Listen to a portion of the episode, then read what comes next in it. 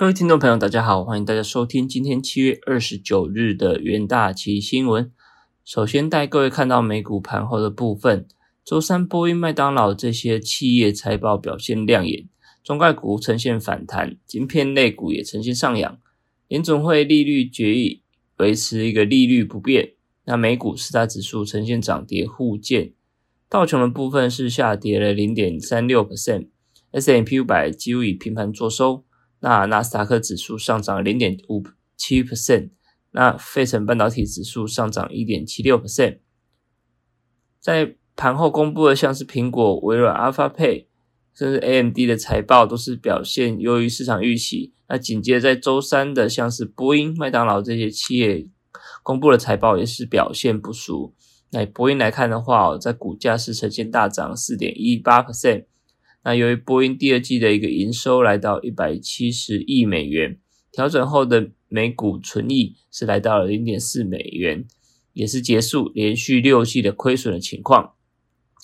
那另外在麦当劳部分是下跌一点八六 percent。那麦当劳公布的一个最新财报显示，由于放宽限制措施，那以及像是跟联名推出了一个套餐，带动美国销售成长。那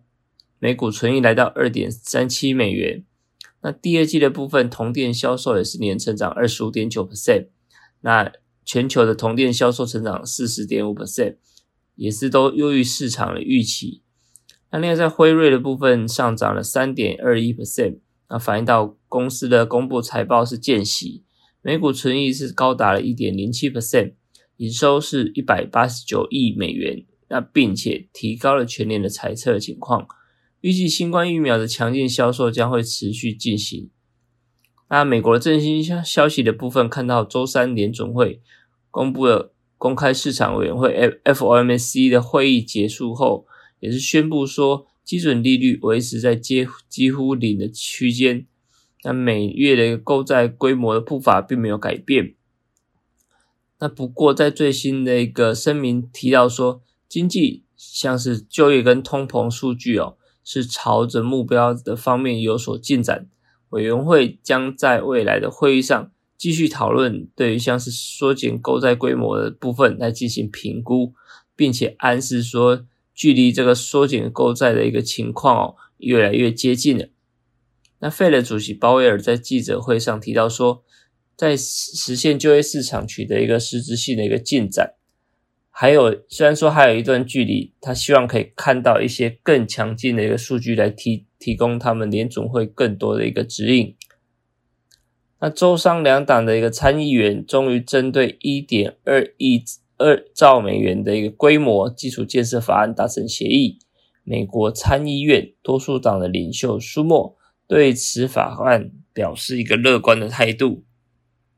并且将在。今日内举行一个程序性的一个投票，期望参议院能够在本周予以通过。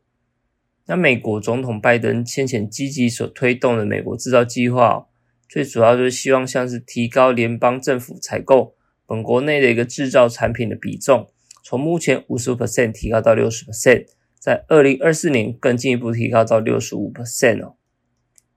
那在能源盘后部分，看到在昨天的部分，原油期货是收在近两周的高点。由于美国公布的原油库存数据是下降，那加上汽油银行的需求持续增强，那不过市场还是担忧 Delta 变种病毒的散播可能导致部分地区进行一个封锁措施，燃油需求进而呈现减少，所以导致在昨天看到的一个油价涨幅相对是比较有限。以 WTI 轻原油期货来看的话，大概是上涨一 percent，布兰特原油大概上涨零点四到零点五 percent 左右。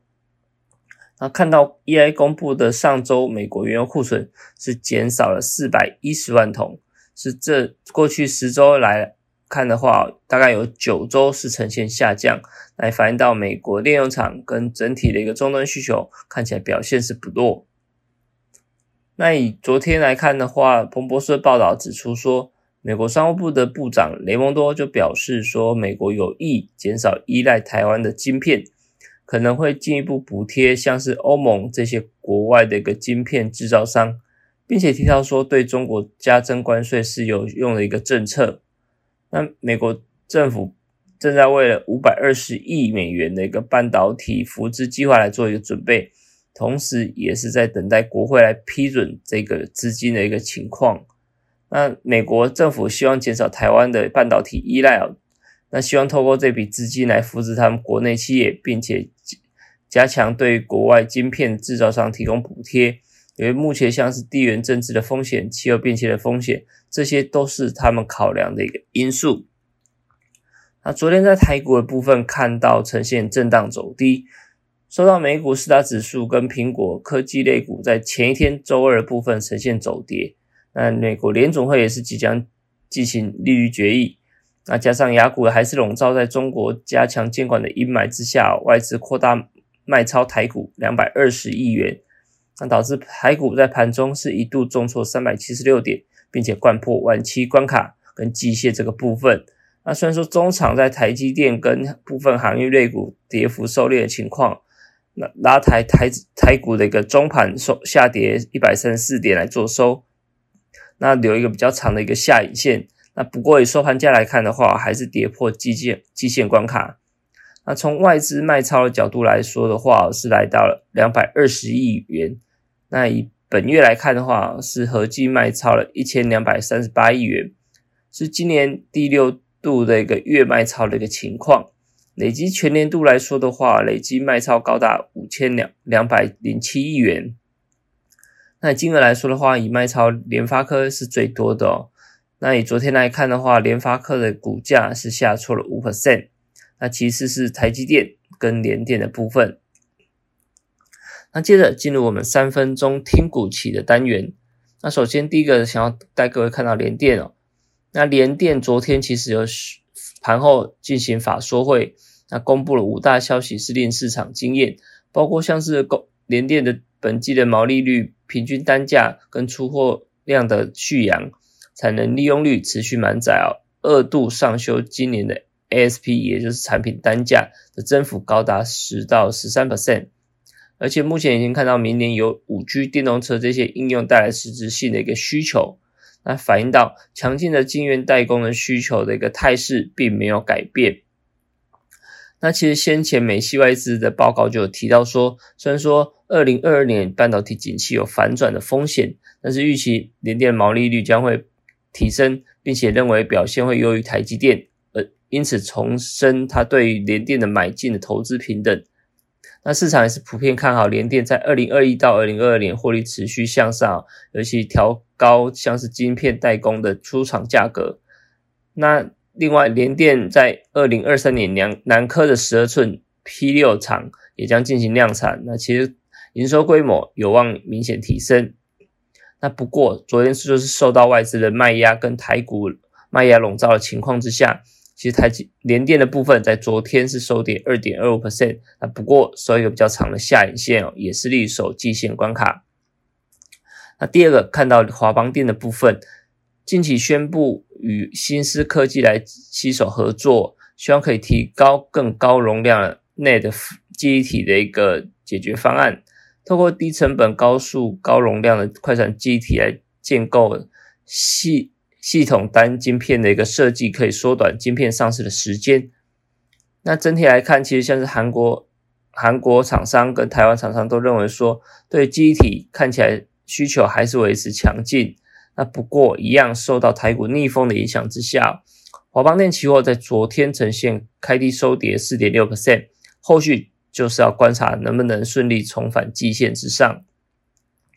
那第三个来看到友达哦，友达近期像是台银跟易银宣布合作来组成的一个连带案，预计会在八月初完成签约，而且多达二十五家银行来进行参贷哦。那这个部分让它的一个连带规模是追加到了五百亿元来做一个结案。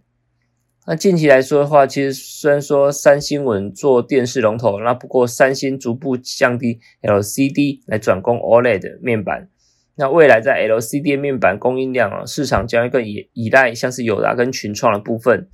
那以友达来看的话，昨天就是呈现反弹四点四十二 percent，那收一个长下影线的红 K 棒。那以弱势股来看的话，看到亚德克哦，先前受到国内法人降品之后，外资投行同步调降亚德克的平等，预期二零二二年自动化的景景市场景气可能见顶。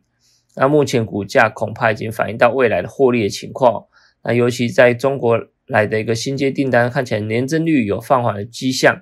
反映到中国制造业的需求出现放缓的风险。